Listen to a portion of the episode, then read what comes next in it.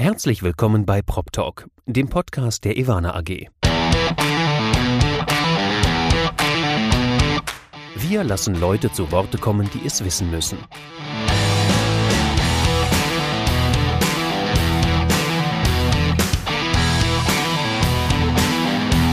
Aus der Branche für die Branche. Mit ihrem Moderator Andy Dietrich. Herzlich willkommen zur Prop Talk Folge Nummer 12, äh, wieder präsentiert von der Ivana AG. Ich sitze hier mitten im Wedding. Das finde ich ganz spannend, weil man mitten im Wedding eigentlich kein Immobilienunternehmen erwarten würde. Aber wenn man Maya Miteba besucht, dann darf man sich hier in dem Wedding trauen. Äh, um die Ecke habe ich mal gewohnt, Maya. Schön, dass du mich eingeladen hast. Ja, gerne. Und ich freue mich, dass du hier bist. Wir haben schon ein bisschen drüber gewitzelt, mit was du die Zahl 12 verbindest. Du hast am 12. Mai Geburtstag. Ja, wie deine Oma haben wir jetzt gerade genau, herausgefunden. Genau, wie meine Oma. Wir lernen heute viel über mich. Ich habe hier um die Ecke gewohnt. Meine Oma hat am 12. Mai Geburtstag. Und was man auch sagen muss, ihr habt hier in eurem Carré Seestraße, das euch bis vor kurzem auch noch gehört hat, wie du gesagt hattest im Vorgespräch, äh, habt ihr eine Polizeidirektion, die damals meinen Unfall aufgenommen hatte, als mein Auto hier zerlegt wurde. ja, das kann passieren, ja. So eine kleine Welt, selbst hier in Berlin. Maja, traditionell werde ich deine Vita am Anfang kurz mal runterpredigen, aber bitte verzeih mir, dass ich nicht alles äh, erwischt haben werde. Aktuell bist du Member of the Management Board of Summit Real Estate Group. Ihr seid ein Gewerbeimmobilieninvestor. Ich habe es gerade gesagt, dieses Carré Seestraße, in dem wir gerade sitzen, ein riesiges ähm, Gebäude oder eine riesige Immobilie. Die habt ihr verkauft, aber man sieht, worauf ihr hinaus wollt. Ihr investiert in Gewerbeimmobilien. Büro und Logistik sind, glaube ich, die zwei Schwerpunkte, äh, die ihr gewählt habt. Wir reden aber heute über äh, noch ganz spannende andere Dinge. Du bist unter anderem äh, im Advisory Board von High Rise Ventures. Da schließt sich der Kreis. Äh, Claudia Nagel hat man hier schon, die musste sich schon den Prop Talk Fragen stellen, äh, hat das aber ganz gut verkraftet. Und sie war es auch, die gesagt hat, wenn ihr einen guten Podcast machen wollt und nicht mit Maya Miteva gesprochen habt, dann habt ihr auch keinen guten Podcast gemacht. okay, das ist aber nett von Claudia. Ja, aber ich bin mir sicher, dass wir auch ohne Claudias äh, Spürnase äh, den Weg zu dir gefunden hätten. Vorher warst du äh, CFO bei der Centerscape Group und du warst mal Head of Corporate Finance in deinem Vorleben bei der GAGFA. Das kennt man heute wahrscheinlich noch als Vonovia. Die äh, Älteren unter uns kennen es noch als GAGFA, äh, gerade die Aktivitäten in Dresden. Da warst du zu einer spannenden Zeit da äh, wirklich vor Ort. Auf jeden Fall. Studiert hast du allerdings in den USA und du bist gebürtige Bulgarin. So ist das. Also da kann man sich ja schon fragen, was verschlägt dich nach Deutschland? Vor allem, weil du gesagt hast, du bist in der Nähe vom Schwarzen Meer geboren worden und aufgewachsen. Das ist eine wunderschöne Ecke und jetzt hat sich hier im Bedding nach Berlin verschlagen. ja, ja, und ich erlebe ein bisschen in Berlin aktuell mit der Politik ein Déjà-vu. Mhm. Ähm, ich bin äh, mit 17 äh, bin ich dann in die USA äh, gegangen. Und zwar damals ähm, war es, das war circa 93, 94, das war kurz nach der Wende. Und die Zeiten in Bulgarien, das kann man sich heute hier gar nicht vorstellen, die waren grauenvoll. Ähm, man ist in einen Supermarkt gegangen und die Supermärkte waren leer. Mhm. Ähm, das passiert vielleicht äh, heute durch den Coronavirus. Ich wollte es gerade sagen, ja. Also ich habe äh, Bilder gesehen, bis auf die Vollkornnudeln waren alle Nudeln vergriffen. ja, ja, ähm, aber ich denke, da, da werden wir uns auch schnell erholen. Ähm, damals war dieser Zustand mehrere Jahre. Wir mhm. hatten eine Hyperinflation und es gab für Menschen mit 17, 18, 19 gar keine Perspektive in Bulgarien. Okay. Und deswegen habe ich die Möglichkeit genutzt, an mehreren Wettbewerben teilgenommen und ich habe Glück auch gehabt, ähm, dass ich ähm, gewonnen habe und dadurch hat es mich äh, nach North Carolina verschlagen und nach North Carolina ähm, danach ähm, zu Mount Holyoke College ein Frauencollege, einer der äh, Seven Sisters in den USA, ähm, wo ich dann äh, Wirtschaft studiert habe. Okay. Und von den USA hatte ich einen Austausch hier in Deutschland. Ich habe einen wunderschönen Mann kennengelernt. Ah, ja. und durch die Liebe kam ich dann, zurück nach Deutschland, nachdem ich mein Studium fertig gemacht hatte. Naja, ah na, die Liebe ist immer noch einer der besten Triebfedern, äh, den ja. Wohnort zu wechseln. Ähm, du bist 2017 zur Managerin des Jahres beim Real Estate Women's Summit geworden. 2018 kam noch mal was oben drauf. Da wurdest du Topfrau in der Kategorie Management des Immobilienmanagers. Das heißt, du bist wohl eine der höchst dekorierten Frauen, äh, die wir in der Immobilienwirtschaft sehen. Und weil dir diese ganzen Tätigkeiten, die du hast, auch bei High-Rise Ventures, deine Tätigkeit als Business Angel, auf die wir heute nochmal zu sprechen kommen, weil dir das alles nicht reicht, hast du noch deine eigene Kolumne bei der Wirtschaftswoche. Ja, ich, ähm, ich bewege gerne Themen und ja. eins der Themen, was mich aktuell bewegt, ähm, also mein Herz schlägt für Immobilien. Mhm. Äh, und ich bin ähm, sehr an dem Thema Technologie interessiert und ich glaube, dass PropTech wird ein Thema der Zukunft sein. Und deswegen wollte ich einfach die Möglichkeit haben, mich auch ähm, und andere, mich und andere dazu zu bewegen, mehr in diesem Bereich zu machen. Und das versuche ich auf allen möglichen Arten und Weisen. So wie mhm. jetzt auch mit dem Interview oder mit der Wirtschaftswoche oder einfach in Gesprächen mit anderen Marktteilnehmern oder irgendwelche andere Events, die ich mit, mit, mit äh, anderen Teilnehmern organisiere aktuell. Mhm und durch HRV. Also es liegt mir wirklich am Herzen, mehr Technologie in die Immobilienbranche reinzubringen. Wenn du sagst, PropTech wird ein Zukunftsthema sein, bedeutet das ja, dass es heute noch gar nicht so der Fall ist. Das heißt, wir stehen eigentlich am Anfang, könnte man sagen. Wir stehen definitiv am Anfang, definitiv. Ähm, du hast vor kurzem in der Wirtschaftswoche einen Beitrag darüber geschrieben, wie Hausverwaltungen zu Community Managern werden. Das fand ich ganz spannend, äh, denn Hausverwaltung kennt man also als Mieter und ich bin ja einer äh, von, äh, ich glaube, 20 Millionen Mietern, die wir in Deutschland haben, müsste ja so sein. ähm, oder 10 Millionen, ja, ich rede mich hier gerade im Kopf und Kragen. Einer von den Mietern, die wir in Deutschland haben. Ähm, und Hausverwaltungen sind für mich in erster Linie eines, nämlich schwer erreichbar. Wenn die jetzt aber noch meine Community Manager sein sollen und dann so einen aktiven Part einnehmen, das kann ich mir gar nicht vorstellen. Aber denkst du, dass da die Reise hingeht? Ich denke schon. Also ich bin selbst in äh, einem äh, zukünftigen digitalen äh, Property Manager auch äh, investiert, Habitalix. Ich habe ah, mir auch andere, ich habe mir sehr, sehr äh, ähm, genau Reos angeschaut. Ich finde, das ist eine ganz tolle Lösung, was sie haben. Äh, vermietet.de nutze ich auch schon. Und, äh, und ich finde, das sind alles sehr gute Lösungen. Ähm, und die werden unsere aktuellen Hausverwaltungen auch weiterentwickeln. Das heißt, die nehmen den Hausverwaltungen diese ganzen langweiligen Aufgaben weg und dann, was, was würde dann der Hausverwaltung verbleiben? Mhm. Sie müssten sich mal bei dem Mieter melden. Sie müssten mit den Mietern irgendwas vielleicht initiieren, mhm. initiieren, ein Community bilden, ähm, wie zum Beispiel das äh, andere Anbieter aktuell machen, wie zum Beispiel Go Living oder Flatmate oder es gibt auch ganz frisch in Deutschland jetzt ein Unternehmen, das heißt Ven City. Okay. Ähm, die haben, die sind schon in Israel und in, in New York und ähm, da geht's wirklich viel mehr um die Community, die, die Menschen zusammenzubringen. Okay. Weil die Technologie bringt uns alle so ein bisschen auseinander. Mhm.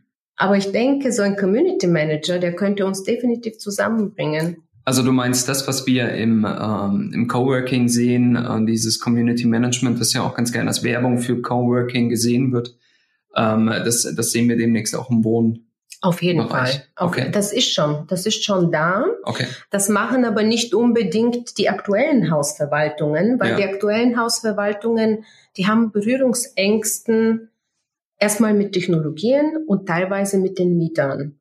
In unseren Köpfen, und ich bin selbst Eigentümer und ich habe quasi Mieter als Kunden, mhm. ähm, äh, als private Investition, ist es so, dass äh, die äh, dass, dass Hausverwalter eigentlich immer denken, wenn der Mieter mich anruft, ähm, da ist irgendein Problem. Mhm. Und wenn die Technologie durch Bots zum Beispiel, durch diese Bot-Technologie uns das abnehmen würde und gleich die Meldung des Mieters an den Facility Manager schickt, dann hat ja der Hausverwalter gar keine Arbeit damit. Das stimmt, ja. Also wenn, wenn der Chatbot so gut trainiert ist, dass er den Hausverwalter ersetzt, der Chatbot geht nämlich auch ans Telefon, beziehungsweise der antwortet auf Nachrichten. Ich würde jetzt nicht sagen, dass der Chatbot ihn ersetzt, sondern ich würde sagen, dass der Chatbot ihm hilft, ja. die Aufgabe besser zu meistern. In meinen Augen, und viele Leute haben Angst vor Technologie, weil sie denken, die Technologie ersetzt sie. Aber das stimmt nicht. Die, die Technologie wird am Ende die menschliche Komponente stärker hervorheben. Da sprichst du einen ganz guten Punkt an. Ähm, Disruption ist ja an sich ein Begriff, der gar nichts aussagt. Das ist eine Verdrängung, da wird eine Aufgabe durch eine andere ersetzt.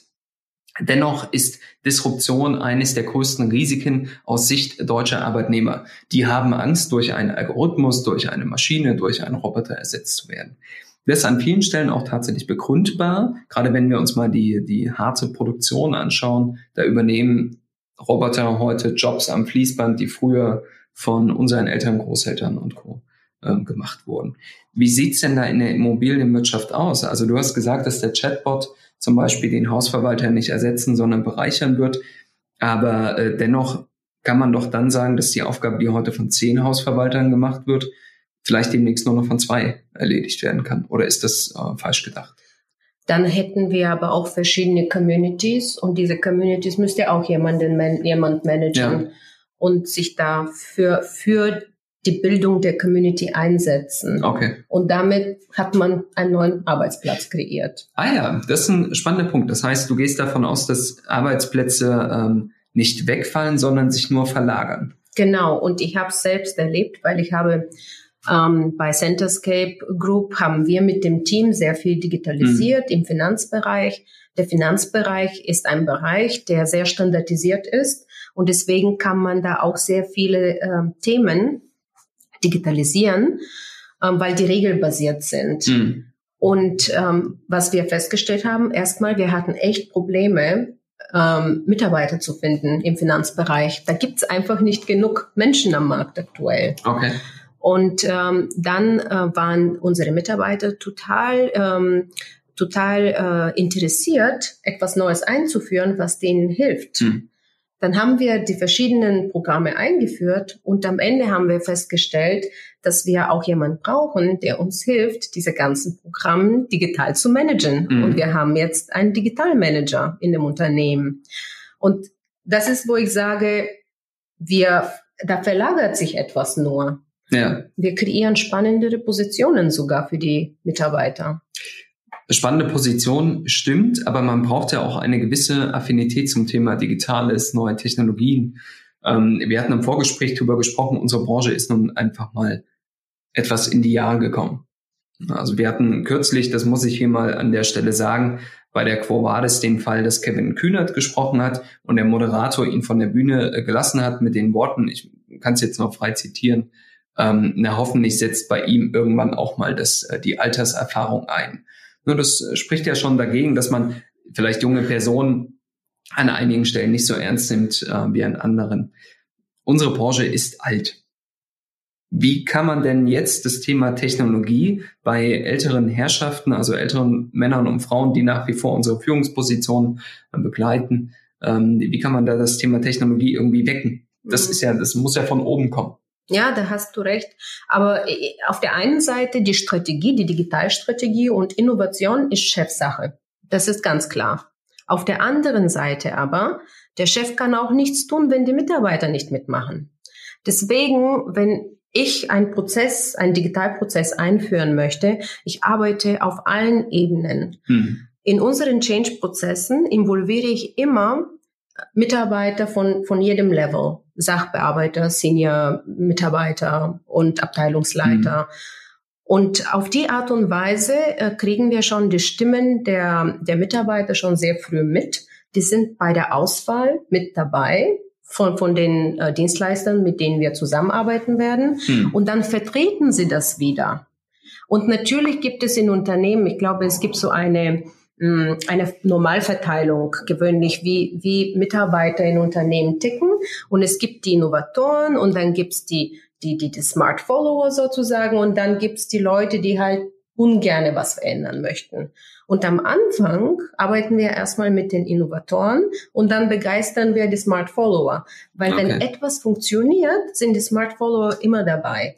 In der Dreierkonstellation, also die Innovatoren, Smart Follower und dann die, ich sag mal, die, die äh, schwer aus der Reserve gelockt werden, wo würdest du dich denn da einordnen? Also ich bin mehr bei den Innovatoren natürlich. Ja. Ich bin selbst ein so ein Early Adopter Typ. Ja. Ähm, als Alexa am Markt kam, hatte ich gleich eine zu Hause. Okay. Leider unter Druck von äh, meinem Partner mussten wir sie abschaffen. das kenne ich gut. Wir haben auch keine zu Hause aus dem Grund. Ja. Wir haben diverse äh, Smartphones und Co. rumliegen, die auch alle auf Sprachassistenz reagieren. Ah, sehr gut. Aber, aber das haben wir, also Alexa muss man abschaffen aus irgendeinem Grund. Ja, ja, bei uns war es so, dass sie sich immer mal eingeschaltet hat, als wir uns unterhalten haben, ohne dass okay. wir Alexa gesagt haben.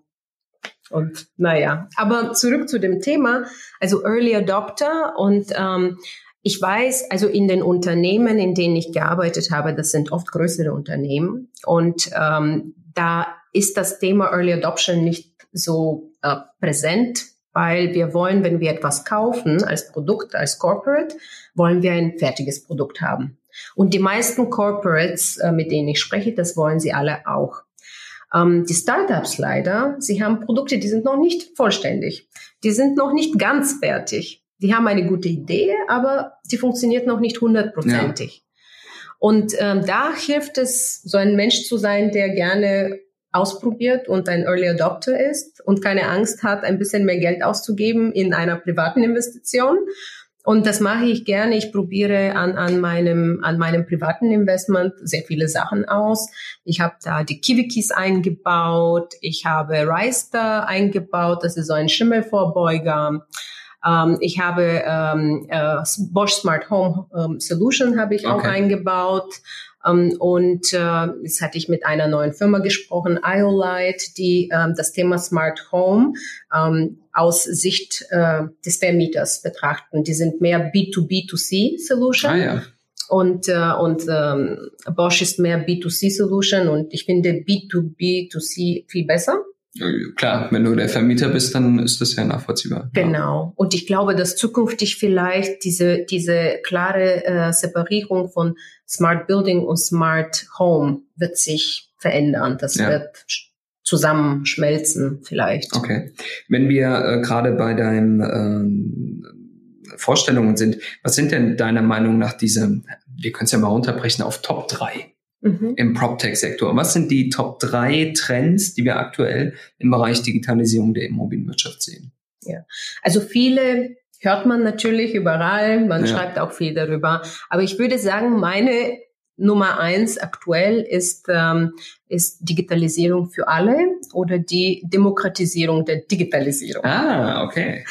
Und ich finde das ähm, sehr spannend und ich bin immer sehr leidenschaftlich dabei, den Menschen davon zu, die Menschen davon zu überzeugen.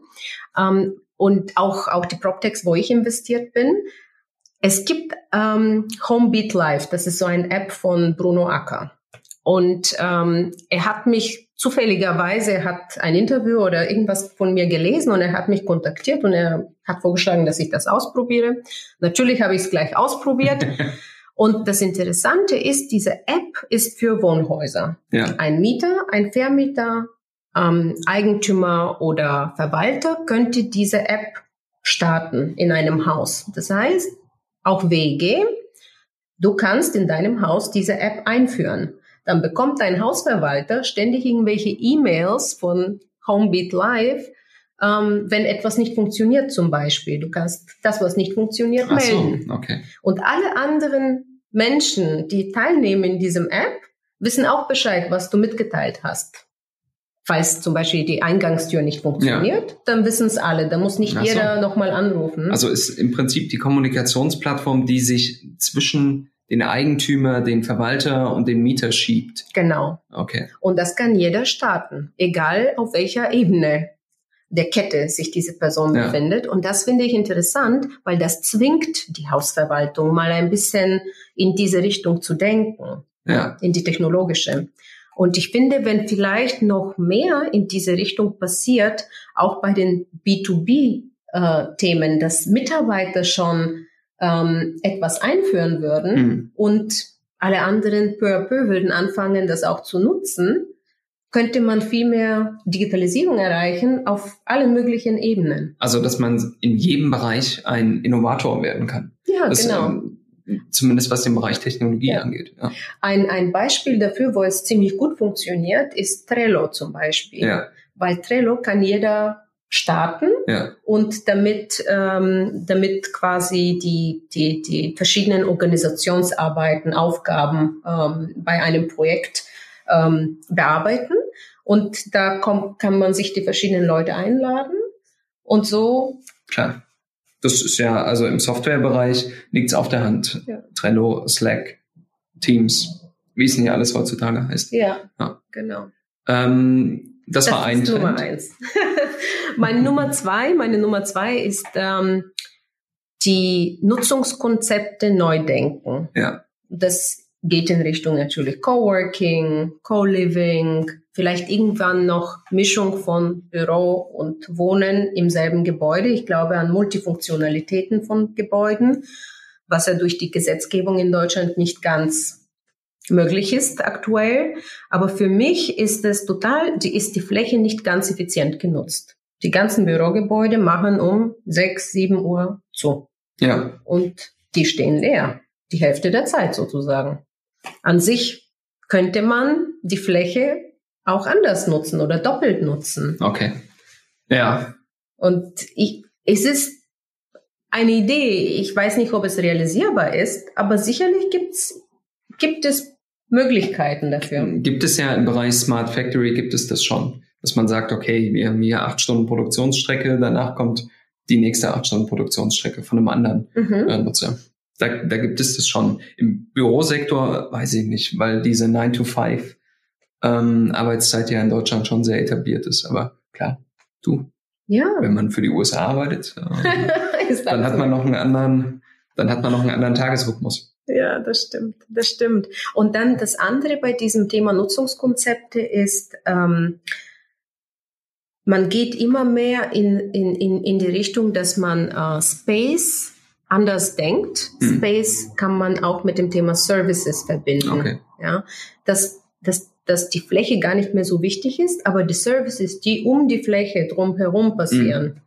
dass die äh, werden immer bedeutender, habe ich das Gefühl. Durch da stellt man sich natürlich noch die Frage, wie lange man überhaupt eine Miete zahlen muss. Ja, genau, genau. Es gibt ja schon Leute, die, die diese Ideen haben, aber ich glaube, nicht immer ist es möglich, diese zu, zu realisieren aktuell. Aber ja, definitiv. Ich habe auch so ein paar Ideen im Hintergrund, ähm, die ich auch verwirklichen möchte und die gehen auch mehr so in diese Richtung. Ja. Ähm, mehr Content, statt dass man äh, für, für das Wohnen bezahlen würde. Wer sollte sich da jetzt bei dir melden, um genau diese Ideen umzusetzen? Wir können ja heute mal einen Aufruf starten. Wen brauchst du, um deine oh, Ideen meine umzusetzen? Ideen? Oh, ich, äh, naja, nee, keiner derzeit. Ich habe schon die, die, die Menschen, mit denen ich mich darüber austausche, tausche mich äh, oft mit Claudia über neue Ideen aus. Ja. Äh, mit Thomas Gablita äh, ah, ja. spreche ich nächste Woche äh, zu dem Thema. Ja, also unterschiedliche Menschen. Okay, äh, Kannst du uns noch ganz kurz Nummer drei, Trend Nummer drei verraten nach den Nutzungskonzepten? Ich muss ein bisschen auf die Uhr schauen. Ja. Ansonsten wird es zu lang, leider. Und äh, Nummer drei äh, ist äh, Klimaschutz für die Immobilienwirtschaft. Ah ja, okay. Das ist immer ein Thema, was wir äh, betrachten sollten. Und ähm, da können uns, glaube ich, neue Konzepte auch gut helfen. Ähm, ein Drittel der Bestandsimmobilien, äh, ein Drittel der CO2-Emissionen kommen von, von unseren Immobilien. Ja. Und äh, wir müssen da was tun, mit Sicherheit. Und Europa hat sich ja schon verpflichtet, bis 2050, glaube ich, CO2-neutral zu werden. Und wir ähm, als Immobilienwirtschaft, wir sanieren unsere Bestandsgebäude mit einem Prozent pro Jahr. Und sicherlich nicht auf diesen CO2-neutralen Standard. Und da, da müsste man sich überlegen, das Ding ist, das lohnt sich für uns aktuell nicht. Das heißt, man muss Wege finden, wie sich das für uns lohnen würde. Ja, und mhm. da sind auch vielleicht ähm, junge und kreative Leute gefragt, ähm, die, die, auch, die, die uns ähm, mehr Ideen bringen, wie zum Beispiel jetzt 100 Energie mit ja. Solar auf den okay. Dächern und so weiter. Gerne auch ältere, innovative Leute. Natürlich, ja, ja, natürlich. Ja. Ältere, äh, mit neuen, mit jungen Ideen, ja. ja ich bin auch nicht die Jüngste, ja. Also, ja, ja. Also, ähm, der Mietendeckel ist wahrscheinlich keine von den Ideen, die du gerade angesprochen hast, oder? oh je, da bin ich nicht so gut da drauf. ich finde den Mietendeckel einfach nicht gerecht. Ja. Er schafft keinen zusätzlichen Wohnraum und er ist nicht gerecht, weil jetzt Mieter, die sich Luxuswohnungen in Charlottenburg angemietet haben in einem Altbau, bald sieben Euro Miete pro Quadratmeter zahlen. Ja, das ist einer der Gründe, warum ich äh, lange überlegt habe, wieder nach Berlin zurückzukommen, weil ich mir denke, diese Wohnungen in Charlottenburg, die ich mir vorher nie im Leben hätte leisten können, werden plötzlich erschwinglich. Ja. Vielleicht sind die erschwinglich, vielleicht ähm, gibt es halt einen Schwarzmarkt. Ähm, ich komme ja aus, aus dem Kommunismus und ich weiß, wie das funktioniert. Hm. Bei uns vor 1989 hat alles nur mit Beziehungen funktioniert. Hm. Und Beziehungen erfordern eine Art von Korruption. Hm. Und das ist echt eine sehr schlechte Voraussetzung für die Zukunft. Hm. Ja, das, da sind wir, glaube ich, auch ich komme ja so halb aus dem Kommunismus in Ostdeutschland. Äh, klar, wobei ich noch sehr klein war, als, als die Mauer gefallen ist. Also ich würde das jetzt ja. nicht auf mein Engagement zurückführen. ähm, ja. ja, Maja, bevor wir zum Schluss kommen, möchte ich noch eine Sache aufwerfen, die unsere Hörer interessieren könnte. Du bist nicht nur Business Angel für PropTechs, sondern in erster Linie auch für Kunst, für junge Künstler. Ja. Was muss ich mir denn darunter vorstellen? Also das hat ja das einer der mit dem anderen überhaupt nichts zu tun. Ja, das ist, ähm, das hat sich entwickelt, äh, als ich eine Freundin von mir kennengelernt habe, die äh, Filmproduzentin ist, ja. aber für experimentelle Filme. Also okay. experimentelle Filme also sind Filme, die fast keiner anschaut. Ja, okay. ja. genau, ziemlich, was du sagst.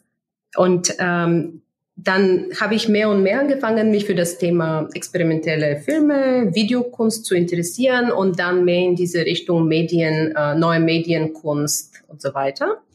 Und ähm, da habe ich festgestellt, dass, ähm, dass da nicht ganz so viel Unterstützung für junge Künstler da ist. Und das hat meine Idee entwickelt, dass ich die ähm, unterstütze. Und ähm, ich, ähm, sie bekommen äh, bei mir die Möglichkeit, sich zu verwirklichen. Sie bekommen die Möglichkeit, ähm, äh, bei, bei uns, also bei, bei ähm, in dem Kreativhauskonzept, was ich gestartet habe, zu wohnen und äh, Kunst zu kreieren und äh, diese Kunst dann auszustellen. Also ich glaube, du hast gerade ein Thema angesprochen, über das müssen wir einen ganz eigenen Podcast machen. Du hast ein Kreativhauskonzept gestartet. Ja, ja, äh, ja. Für kreative Leute, also äh, hauptsächlich äh, Künstler ja. und äh, Startups. Okay. Die dann in einem Haus zusammenwohnen und äh, sich gegenseitig bereichern mit Ideen, Konzepten und vielleicht entsteht was daraus. Na, das müssen wir uns auf jeden Fall für die zweite Folge aufheben, das Thema. Ähm, ich will zum Schluss noch mal kurz deine Prognosefähigkeit testen. Wir haben heute den 28. Februar. Das Coronavirus ähm, beutelt gerade die europäischen Messen. Eine Messe, die demnächst stattfinden soll, ist die MIPIM. Wie ist deine Prognose? Findet sie statt? Findet sie nicht statt? Findet nicht statt. Findet nicht statt. Definitiv. Ich habe ja leider so eine Flasche Wein verwettet, dass sie stattfindet. Oh. Mit der Immobilienzeitung. Aber ich fürchte, der Herr Katzung, der wird seinen Wein wieder mal bekommen. Ich habe schon mal eine Flasche Wein verloren. Oh, ich hoffe, es ist nicht so eine teure Flasche. Ach, das kann ich frei entscheiden. Es wird nicht die teuerste, das kann ich sagen. Sehr gut. Also vielen Dank, dass wir da sein durften und vielen Dank für das nette Gespräch. Ja, danke dir auch.